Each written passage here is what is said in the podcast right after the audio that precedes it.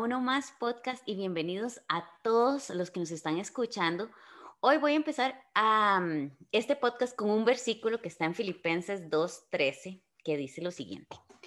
Porque Dios es el que en vosotros produce así el querer como el hacer, por su buena voluntad.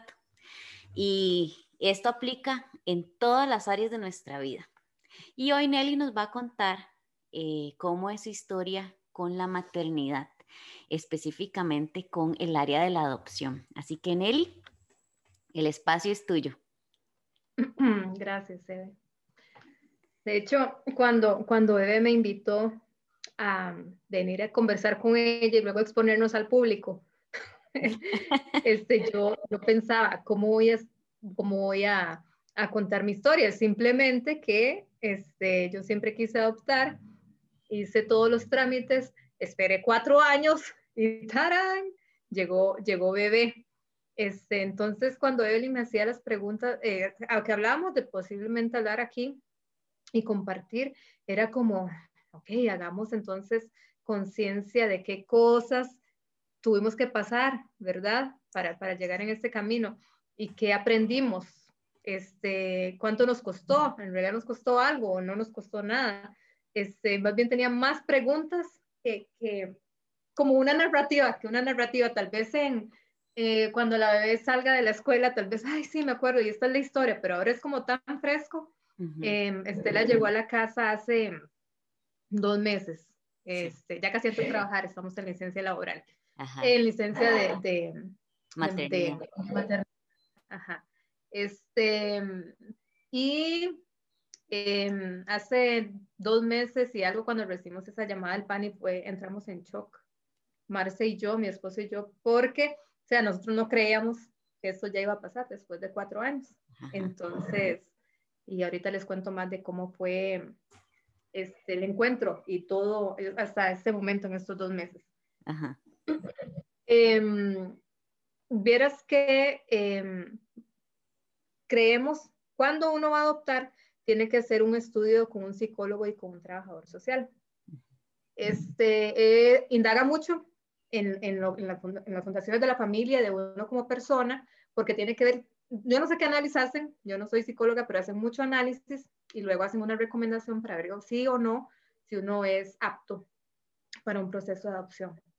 Este, cuando nosotros empezamos a hacer ese proceso, hace como cuatro años, em, pagamos por aparte, no lo hicimos con el PANI, que es la institución de Costa Rica encargada de estos procesos, eh, no lo hicimos con el PANI, sino que contratamos a una psicóloga y un trabajador social por aparte.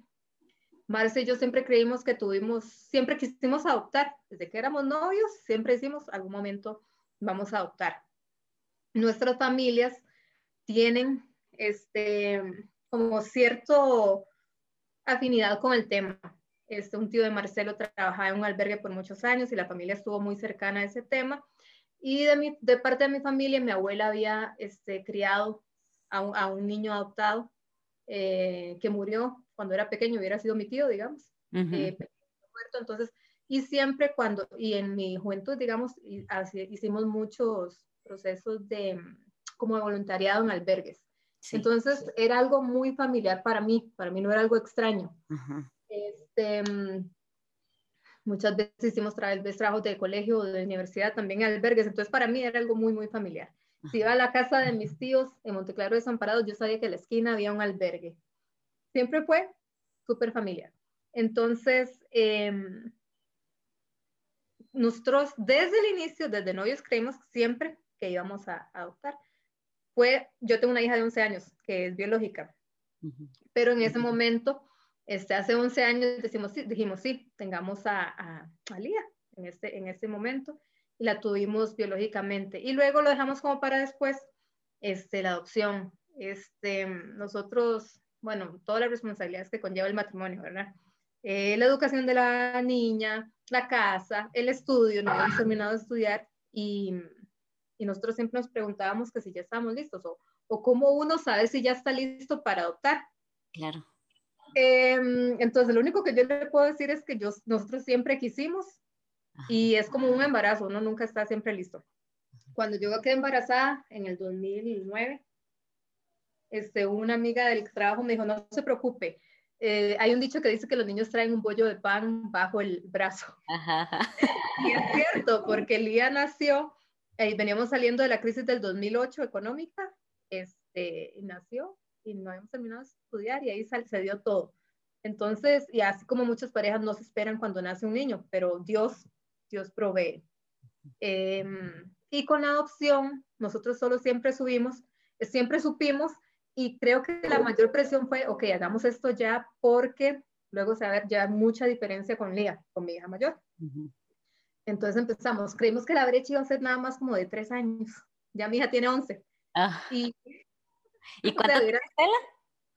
Estela tiene dos. Dos añitos. Entonces ya nueve, nueve años. Entonces, eh, bueno, entonces no era cuando yo planeaba ni quería, sino que era en el momento.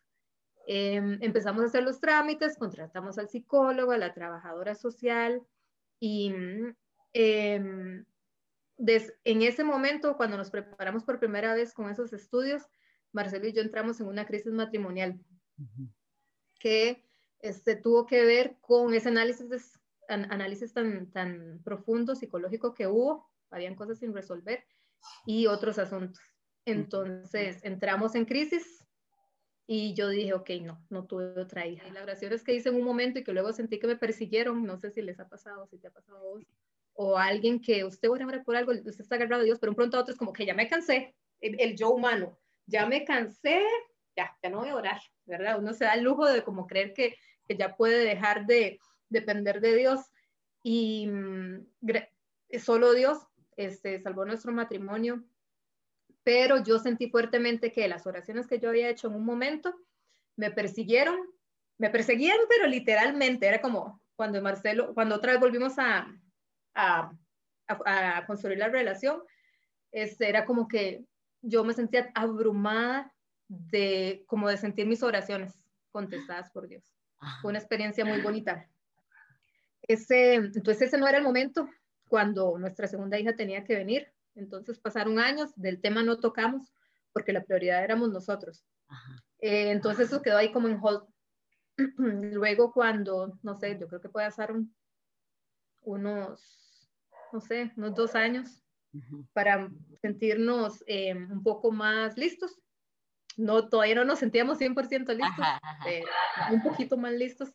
Entonces finalizamos el papeleo Em, lo entregamos. En el PANI se va a una sesión al inicio donde es como una inducción al proceso para ver si usted está interesado y, conocer cómo es el proceso. Se hace todo el análisis psicológico de trabajo, de trabajo social y después hay una sesión de ocho horas también donde es como una certificación, este, para que uno sepa qué es el proceso, que, cómo, cómo es el PANI internamente, eh, cómo son los niños, cuáles son todas las, las, situaciones que uno se puede encontrar, cómo es el proceso de emparentamiento, o sea, todo se lo explican en ocho horas.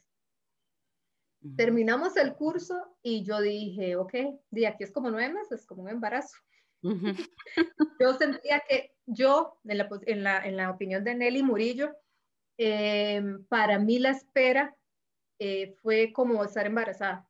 Ajá yo lo puedo comparar y uno sentía como la emoción, que voy a comprar una cosita, ay, que qué bonito cuando, cuando llegue, pues no sabía la edad, yo había pedido un rango entre 0 y 4 años. este, entonces la ilusión y la espera es muy similar al, embarazo, muy, muy similar. Yo le agradecía a, a Dios por eso, porque en uno también siempre compara. Nosotros tenemos la ventaja o la bendición de Dios de que ya teníamos una niña pero había muchas familias que solo estaban esperando por adopción, que nunca no han sido padres aún.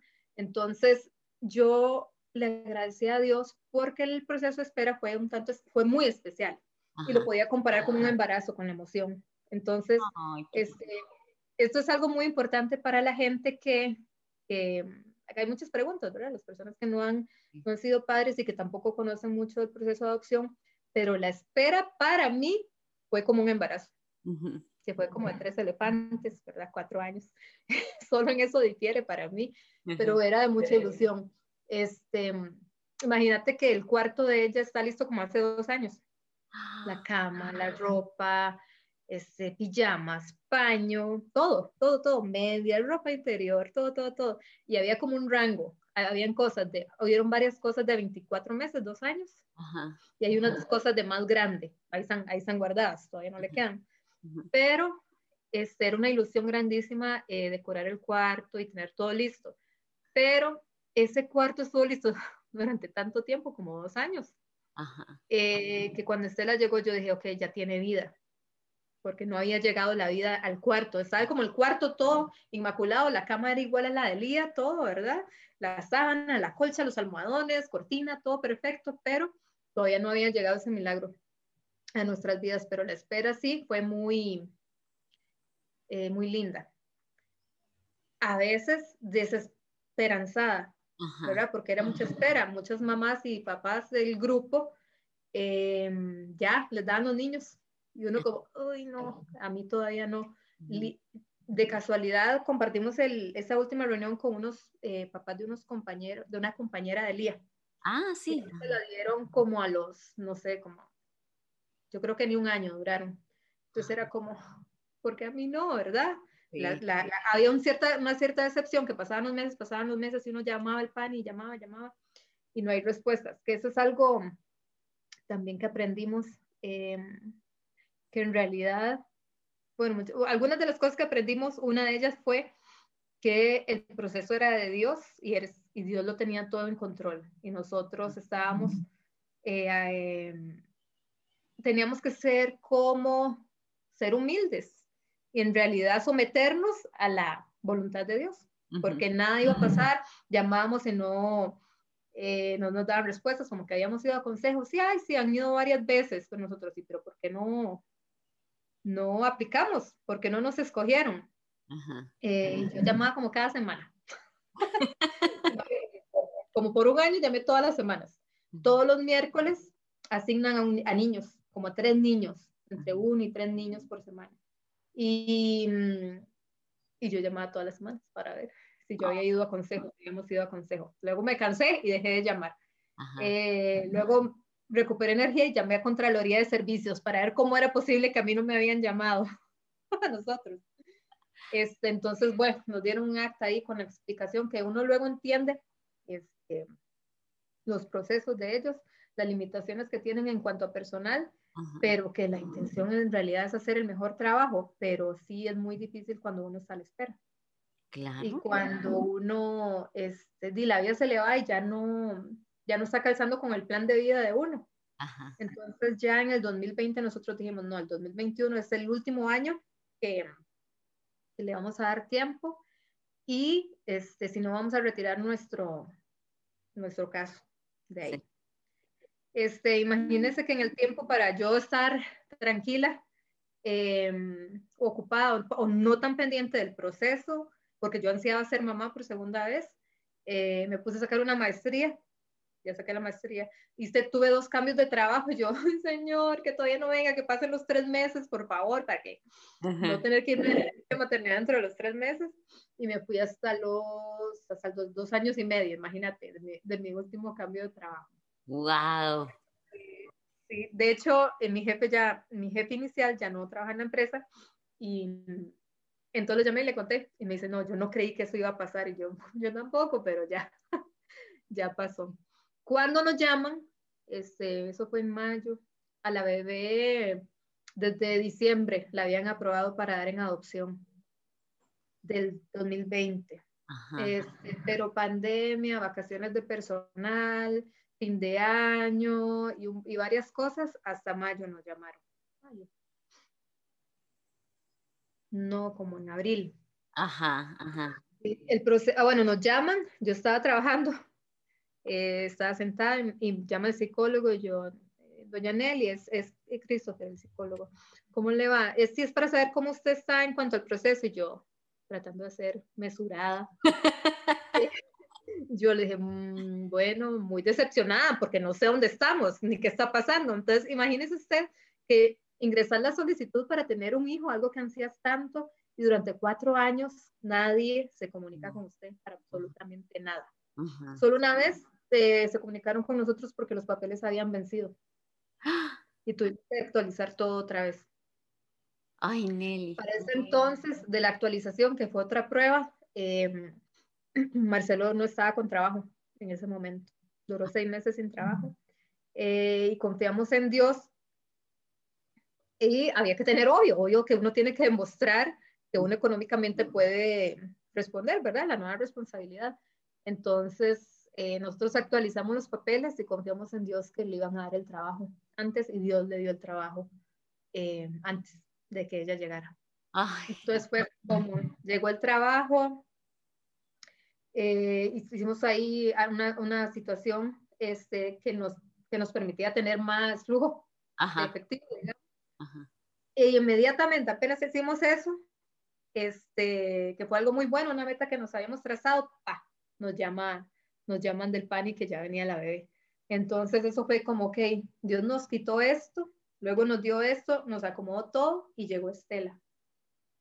Entonces fue como nos quedamos en shock y como no puede ser que eso esté pasando como tan perfecto. Eh, inclusive en el momento que nosotros creemos que ya no era óptimo. Em, entonces nos llamaron, entonces el psicólogo nos dijo en la llamada, cuando me llamó, ah, para eso lo llamo, para eso lo llamo. Eh, y, me dice, es que hay una niña, no sé qué, yo, no, un momento, un momento, le hizo un toque, le dije, porque estaba muy, este, no sé, en shock. Ya nos, ya nos asignaron una niña y, nos dice, sí. Y nos dice, solo puedo decir que es colochita y tiene dos años. Em, y después de eso, entonces, la fuimos a conocer. Em, tres días la traíamos a la casa, la traíamos a la casa para estar todo el día aquí, luego la devolvíamos a donde estaba, en la casita donde estaba. Y mm, fueron tres días eh, de eso. Y luego ya, eso fue como viernes, sábado y domingo, y ya el lunes vino Estela y se quedó con nosotros. Eh, y aquí estamos. Ay, Nelly, qué bonita historia, es una historia de cuento. Y Nelly, en, esos, en esa larga espera, ¿cómo, ¿cómo fue tu relación con Dios? ¿Por qué? Porque me imagino que pasó por varios estados. ¿Cómo, cómo fue tu relación con Dios durante ese, esos cuatro años de espera? Este, bueno, eso es algo de día a día, ¿verdad? Ojalá uno, uno pudiera decir, ah, alcancé ya el, el, momento, y aquí Dios y yo de la mano todos los días. Hubieron altos y bajos. Em, siempre el, el, mayor, lo que yo sentí que Dios me habló en este proceso eh, y que aprendí y que me costó mucho, fue que yo tenía que estar agradecida con lo que tenía en el momento. No estar ansiando algo que nunca he experimentado ni he tenido y siendo infeliz por lo que no tenía. Ese fue lo que Dios, lo que yo creo que yo aprendí y le agradezco a Dios de que yo encontré contentamiento, mucho contentamiento con las cosas que ya tenía. ¿Por qué? Porque nosotros siempre estamos como corriendo, ok, yo tengo esta casa, ok, vamos por otra. Tengo este carro, vamos por otro. Tengo esta carrera, vamos otra, ¿verdad? Es como un continuo hustle este, una aceleración este, por, por conseguir algún un, moving target, algo que se mueve y se mueve y se mueve y se mueve más lejos, y uno nunca disfruta el ya, el ahora y las bendiciones que Dios nos da ya. Entonces, em, todas las, las la, la, lo que yo hablaba con Dios, lo que trataba de leer en la Biblia o en libros, em, me tiró para eso, como, ok, ya Dios había sido muy bueno conmigo y yo tal vez estaba missing, eh, eh, perdiéndome lo, lo, que yo ya tenía por estar persiguiendo o esperando algo que no tenía en ese momento y que tal vez era, era para mí. De hecho, yo decía, ¿cómo es posible que Dios no me ha dado mi hija? ¿Cómo es posible que, que quiera que una niña esté en un albergue o en un hogar en vez de estar en la casa? ¿Verdad? Es que no, ¿por qué no va a ser la estrella de mi corona? era, era un pensamiento muy difícil, o sea, era como, no entiendo la voluntad de Dios en ninguna, de ninguna forma. Eh, tantos años, tanto tiempo, tanto esfuerzo, eh, y yo se ansiaba tener, tener un bebé. También en cierto momento le echaba la culpa a mi esposo. Será por el que yo no he, algo así. Este, o tal vez es como que es que malo estoy haciendo que Dios no me está escuchando, ¿verdad? Y al final era algo que a mí no me gustaba escuchar, sinceramente, que yo creo que le había comentado a usted, es que la gente me decía, Dios tiene el tiempo perfecto.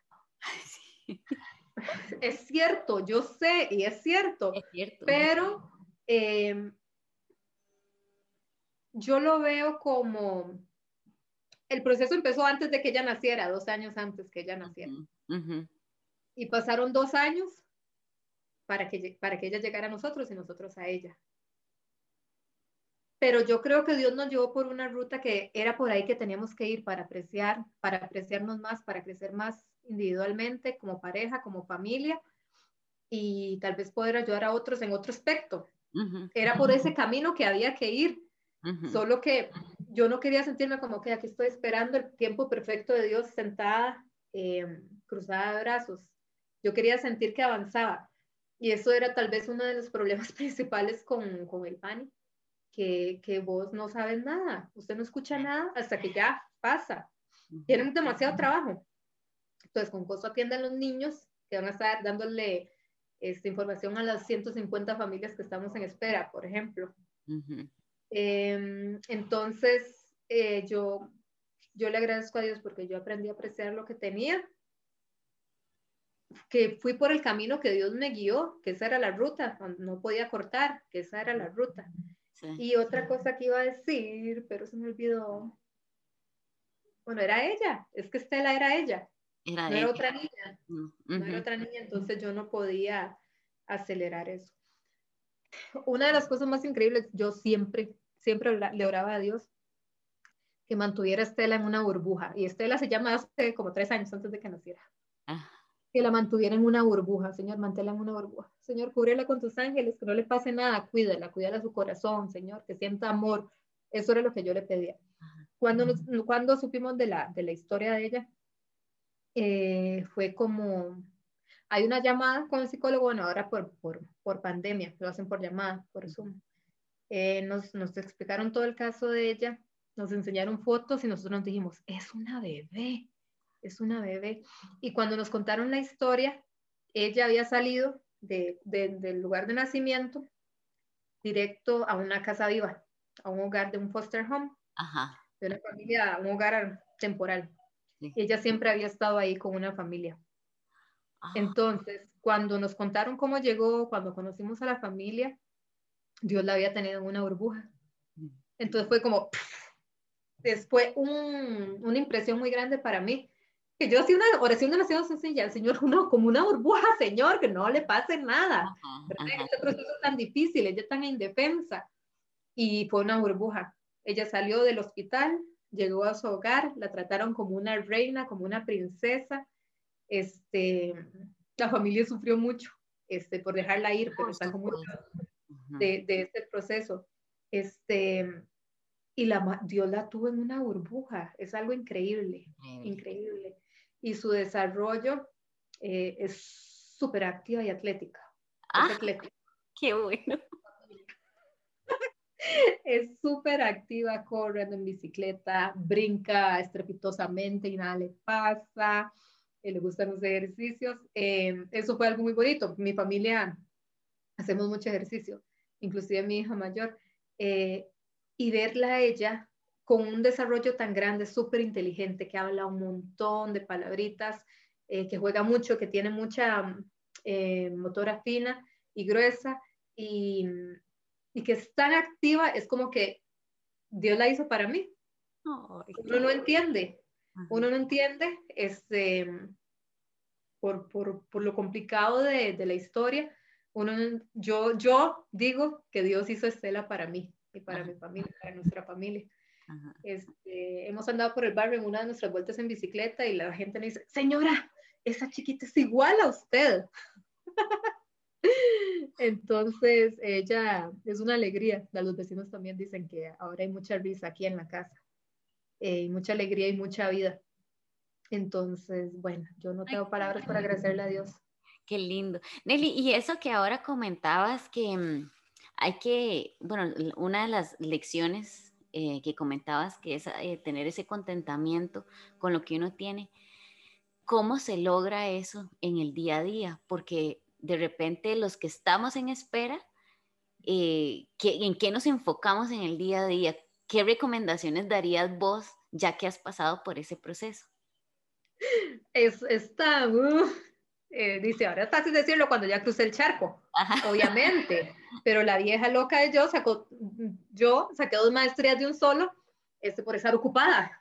Entonces tenía que estar ocupada y me metí en una competencia de CrossFit por estar ocupada y tratar de hacer cosas para no estar pensando, como para bloquearme, como señor, no quiero ni respirar, que el tiempo pase, solo quiero que ya ocurra, eso era lo que uno quería.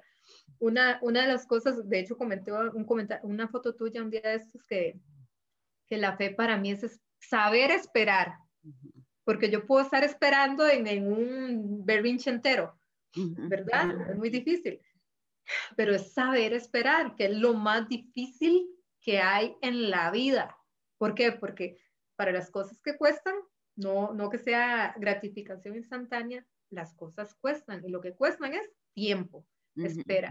Entonces, tal vez es tan personal, pero tal vez confiar que Dios nos va a llevar por el camino correcto y no estar pensando descabelladamente en que yo voy a ser feliz cuando tenga esto. Cuando tenga esto. Ajá. O cuando logre esto. No, yo soy feliz. Entonces, recordar las, las bendiciones que Dios me ha dado ya. ¿De dónde vine? ¿Cuáles fueron mis crisis anteriores en mi vida? Cuando yo creí que Dios ya no me escuchaba y que yo ya iba a perder todo, por ejemplo, en el pasado. Cómo Dios me rescató y me restituyó en, en alguna situación que hemos pasado en el, en el pasado. Em, buscar a Dios en la mañana, eh, siempre en la mañana y empezar el día con Él y hablar con Él y hablar y hablar durante el día, este, cerca de Dios siempre, porque yo creo que solo Dios nos puede dar esa esperanza para mí, que es lo, una de las cosas más importantes que Dios nos da. ¿Hay algún versículo que sea tu favorito, que te recuerda toda esta historia o que te dé la, la fuerza para seguir adelante? Recuerdo que ya muy desesperadamente yo ponía en Pinterest versículos acerca de la adopción. Entonces empecé a buscarlo todos y a leerlos todos y me daba esperanza y tranquilidad. Em, hay dos. Em, uno es Proverbios 16, 10, 16, 9 hacemos planes para nuestra vida, mas el Señor es quien determina nuestros pasos. ¿Y qué certeza voy a tener yo de que ese es el camino correcto si es Dios el que está diseñando el camino para mí? ¿verdad? También creer, este, una de las cosas también que a mí tal vez me ayudaba es, Señor, ¿cómo yo puedo compartir de tu amor y tu gracias? Que yo la necesito en primer lugar, para poder seguir adelante, pero yo, ok, esto mientras espero, mientras espero, yo cómo puedo vivir esto y cómo puedo compartirlo. Porque uno, ok, cuando uno va a tener un hijo, uno es, quiere chinear, uno hasta que se le sale el amor del pecho, uno quiere sentir ese calor en los brazos, em, la pancita, alzar al bebé, este, entonces yo también sentía cómo yo puedo dar ese amor, ¿verdad? Yo tenía una necesidad de dar ese amor. Entonces muchas veces como compremos cosas y les vamos a dar a alguien que ocupe. O apenas yo escuchaba a un niño, nos dimos cuenta también de una niña que estaba en un hogar, transitorio que iba de vuelta para la familia, este, entonces llevarle lo que sea, no sé, algo material o compartir el tiempo con alguien, pero era dar. Entonces dar eh, también me ayudaba a mí a entretenerme, a pasarla, una tranquilidad. Em, también me gustaba Salmo 118, todo el capítulo, que es uno de los versículos donde se repiten frases. Ajá. Y cuando se repiten frases es porque Dios cree que ese mensaje es muy importante para nosotros. uno de los versículos dice, por ejemplo, el 3, la parte final, su amor es fiel, su amor fiel y dedicado dura para siempre. ¿Quién no quiere ser amado de esa forma? okay. Y la otra era eh, también los versículos 7, 8 y 9. Ah, bueno, el 6 y el 7 decía, el Señor está conmigo. El Señor está conmigo, que esa es una actitud para alcanzar el éxito en la situación que atravesamos. Y luego y el 8 y el 9 es mejor confiar en la protección del Señor. Es mejor confiar en la protección del Señor. Tal vez tiene otra traducción, es que ese está en portugués ese, todo ese capítulo de Salmo 118 me gustaba mucho. Em, entonces, yo creo que la espera para cada persona es muy diferente y personal, ¿verdad? Pero tal vez como en cada proceso que yo he pasado, yo es como, Dios mío, ¿qué es lo que quieres que aprenda para poder terminar de atravesar esa situación? Sí, es cierto, es cierto. Y también este, el hecho de poder conocerse a uno mismo y poder conocer al Señor también para poder saber cuándo es que hay que accionar y cuándo es que hay que esperar. Porque la historia que contaste, eh, a pesar de que el tema era muy familiar desde el puro principio para vos y para Marcelo, hubo un momento que dijeron, bueno, ya, vamos a, hablar con la psicóloga, vamos a contratar por aparte, vamos a hacer esto. Luego, ok, pasamos por esta situación, eh, pongamos esto en hold. Eh, luego, bueno, ok, otra vez, o sea, hubo también varias situaciones en las que tuvieron que eh, tomar la batuta, decir, ok, ya lo vamos a hacer, vamos a hablar, vamos a llamar, vos que estabas llamando de semana a semana, o sea, habían acciones que habían que realizar. Entonces hay que saber cuándo hay que hacer esas acciones, pero también cuándo hay que descansar en el Señor cuando ya uno dice, bueno, ya hice todo lo que Dios quiere que yo haga. Exacto, exacto, exacto. Y por más que yo hubiera hecho, yo, yo cumplí los requisitos, firmamos los papeles, llevamos las constancias, todo, pero hay una parte que solo la mano de Dios podía mover, solo la mano de Dios, y, y ella era ella. Em, por más que yo hiciera y me desgastara y fuera a la asamblea, llamar a Teletica, hasta yo creo que le escribí a Teletica y nunca me contestaron. ¿Cómo es posible que tantos niños en el albergue y tanta gente, familia estando? No me contestaron. Todo lo hice. Este, pero sí, este, esa es una de las cosas. Ahora, eh, para otras decisiones y otras cosas que estamos haciendo, avanzando, es como que en, en, Dios ponemos este plan, si sale, sale, si no, no. Entonces, yo ya, antes yo jamás podía decir eso, es como, ok, ¿qué tengo que hacer para lograrlo?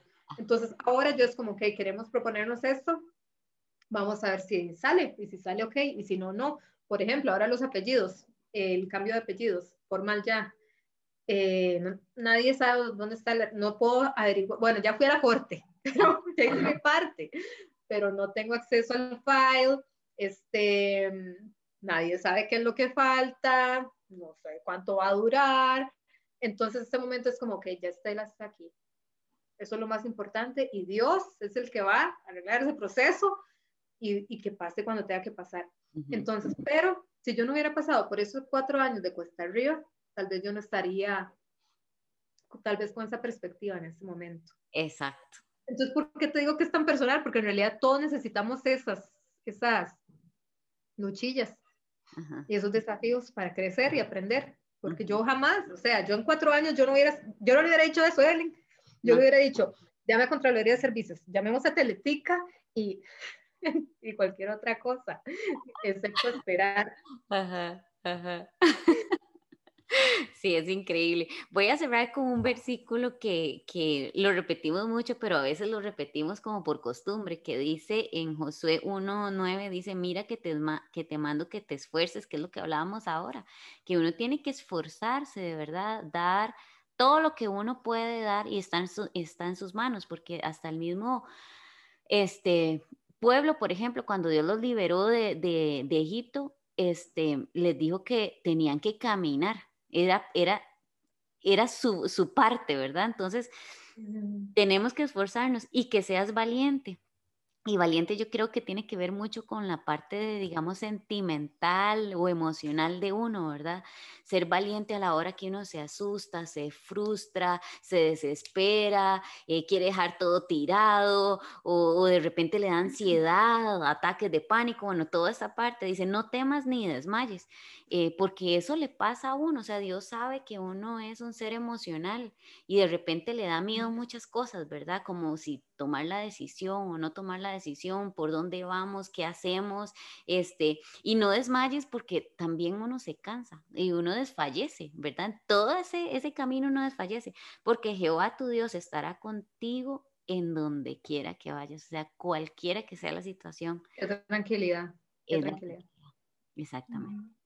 Bueno, Nelly, muchísimas gracias por compartir este testimonio, de verdad, muy alentador, motivador para los que estamos esperando y también este, una lucecita de esperanza em, de que todas las cosas Dios las tiene en sus manos y que sabe lo que nosotros necesitamos este, en ese momento, porque pensamos que el proceso es para alguien más, digamos que, ay, sí, es que vamos a, adoptar a Estela, pero el proceso en realidad es para mí, ¿verdad? El crecimiento mío, la preparación. Es cierto. Gracias, Eve, también por habilitar esto eh, tan lindo y, por lo, o sea, por lo de, de tu situación, eh, que esto haya salido Solo esto es una gotita de, esperanza y de amor que vos nos estás dando. Ay, gracias. Para vos y tu familia. Gracias.